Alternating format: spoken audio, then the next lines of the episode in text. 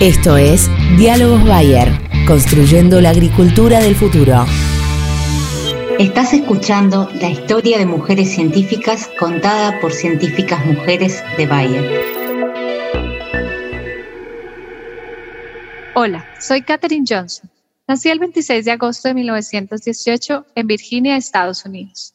Cuando nací, la Primera Guerra Mundial aún no había terminado. Woodrow Wilson estaba en su segundo mandato como presidente de Estados Unidos y aún faltaban décadas para la carrera espacial impulsada por la Guerra Fría.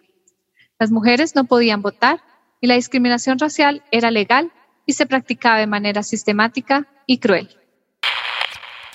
Siempre fui muy curiosa y tenía mucha facilidad con los números. A los cuatro años ya sabía escribir y multiplicar y contaba todo lo que podía cuantificar. En 1937, a los 18 años, me gradué en matemáticas y francés en West Virginia State College, con los máximos honores. Poco después, comencé a trabajar como maestra en una escuela pública para personas de color. Como mujer, y sobre todo como mujer negra, mi educación y mi vida profesional siempre han estado llenas de barreras. El racismo generalizado y las políticas segregacionistas limitaron mis opciones a pesar de mi talento. Pero solía decir que no tenía tiempo para eso y siempre recordaba lo que me decía mi padre. Eres tan buena como cualquiera en esta ciudad, pero no eres mejor. Estaba muy decidida y con habilidades de liderazgo, por lo que no solo hice cálculos, también pedí participar en las reuniones con los ingenieros, algo inaudito para una mujer afroamericana. Estas reuniones me allanaron el camino y por eso me gané el respeto de mis colegas. En 1953 dejé la profesión de docente y comencé a trabajar para el Comité Nacional de Consultoría Aeronáutica, predecesor de la NASA. Mi función fue designada como subprofesional y trabajé en una instalación separada que tenía un cartel con la inscripción Computadoras en color. Mi trabajo, como el de otras mujeres negras, consistía en realizar complejos cálculos aeroespaciales a mano. Las primeras máquinas computarizadas de la época aún no podían realizar esta tarea.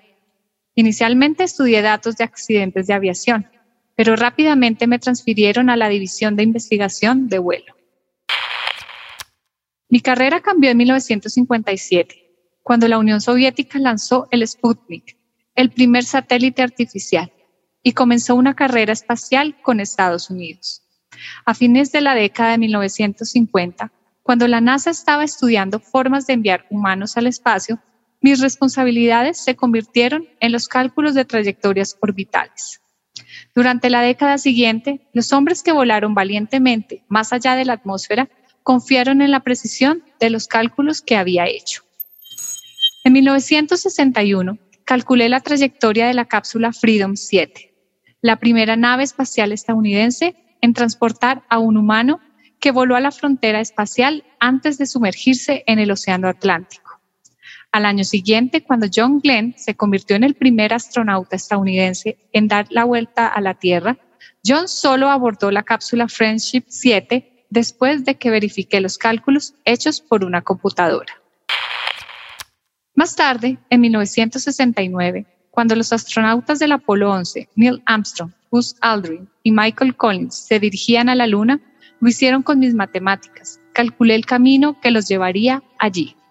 Me retiré de la NASA en 1986, después de haber desempeñado un papel importante en todos los programas espaciales tripulados de la agencia.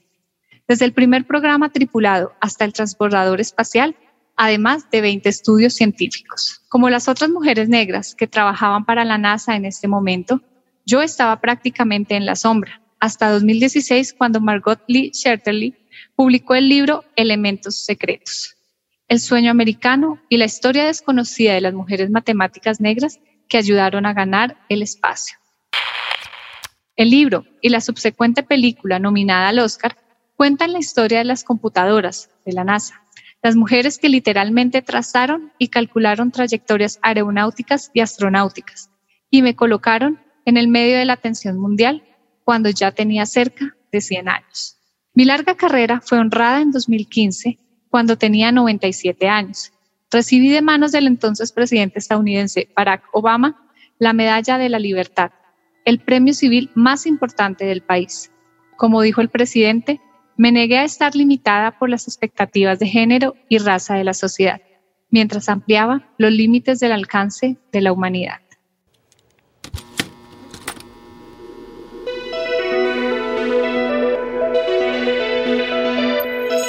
Estás escuchando la historia de mujeres científicas contada por científicas mujeres de Bayer. Soy María Alejandra Mora. Hago parte del equipo de Regulatory Science como líder de fungicidas para el clúster de Norla, que comprende países andinos, Centroamérica y México.